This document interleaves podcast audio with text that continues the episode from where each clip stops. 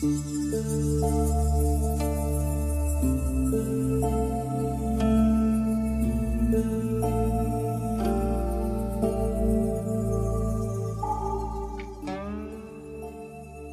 朝迁都，从渭河平原向东迁到黄河平原边缘，标志着历史学家所称谓的东周的开始，以及周王朝权力的衰落。随着周王朝统治权力的衰落，他的统治者们相应的也显示出了道德品质的日益败坏。此时，他们的名义上。还是各诸侯国的主人，那些小国的诸侯们同样缺乏仪德，却在争先恐后的试图建立新的霸权。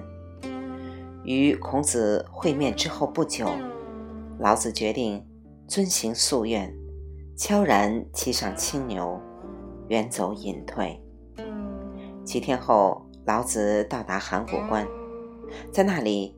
他受到伊喜的欢迎，伊喜也是一个修道者。在此以前，伊喜在终南山的瞭望台上，看到一朵紫色的云在天空中从东向西飘来。他根据自己的天象知识推断，不久将有一位圣人从这一带经过，而后他就谋得了看守函谷关的职位。从东方来的行人一般都要经过函谷关。他认出了老子，认为老子就是他正在等候的那位圣人。老子到了以后，他马上辞去了自己的新工作，邀请这位老圣人与他一起到他在楼观台的瞭望台上去。尽管楼观台在函谷关西面二百五十公里处。但他与老子所走的路是同一个方向，所以这两个人就一起到那儿去了。关于他们的会面与旅行，我们再也不可能知道更多了，只知道最后，老子把《道德经》交到了一喜的手上。《道德经》是道教最早的经典，迄今为止，还没有哪一种对道的解释。能够超过它。二十年前，当我刚刚开始学习古汉语的时候，《道德经》是我最喜欢的篇章之一。当我得知它是在终南山里写出来的时候，我决定追随他的作者的足迹。我们租了一辆车，雇了一位司机，开始在函谷关狭窄的道路上行进。这条道路从黄河和灵宝镇附近的终南山东端之间的黄土丘陵穿过，路面很窄，仅能容下一辆手推车或者一头牛。于是我们不得不走南面几公里外新铺的那条路。从函谷关开始，我们沿着老子走过的路线向西，经过陡峻的华山之巅。和骊山温泉，追随着圣人，出了西安的西大门。经过一次警察检查以后，我们在三桥镇拐向西南方。中国的警察就像北欧神话中的巨人，不管在哪里，警察检查一次，一般都要花上二十元到一百元人民币。百元人民币相当于二十多美元。交多少钱取决于哪些证件出了问题。幸运的是，我们的司机所有五套证件都没有问题。又被警察检查过三次之后，我们到了一个叫马王镇的村庄，走上了村右的一条路。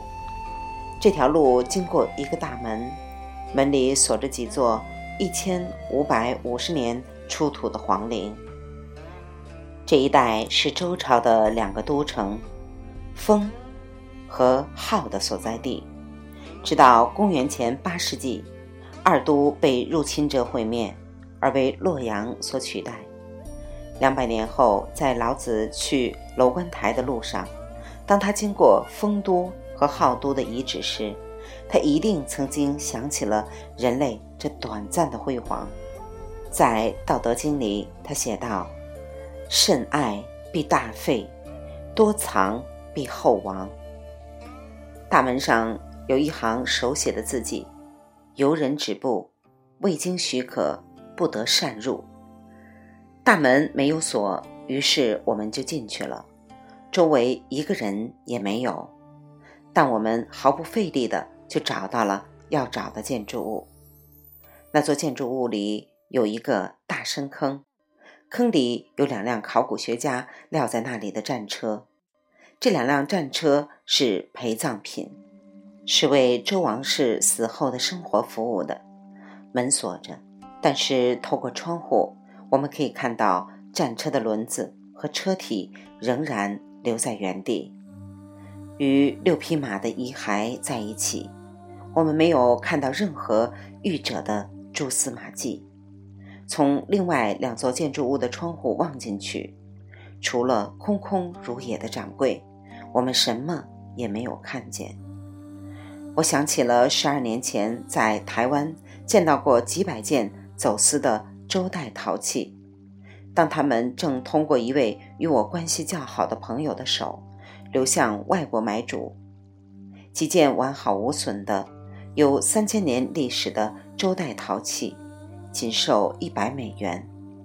不幸的是，那些日子我正住在寺庙里，手上连一百美元也没有。我们离开了丰都和浩都，被埋葬了的遗址。继续向西进发，在大王镇，我们掉头向南，停下来接受又一次警察检查，最后到达户县县城。在县城中心附近一条侧街上，我们停在一座展览馆前。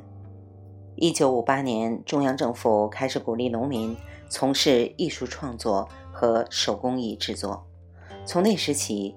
户县农民就成为中国最有名的画家中的一个族群。无论什么时候，只要农活不太忙，他们就会骑上自行车来到当地的艺术中心。中心给他们提供纸、画笔、海报画和少的不能再少的指导。春播还没有开始，在展厅里，我们遇到了这样一位艺术家，他的名字叫。骆志莲，他把他的作品拿给我们看，这些作品给我留下了深刻的印象。我问他是否画过钟南山，他说没有。于是我请他试试。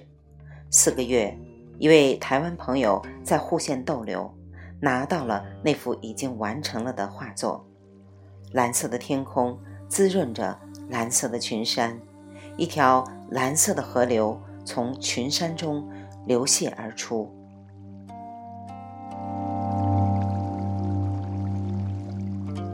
未完待续，来自清音儿语子清分享，欢迎订阅收听。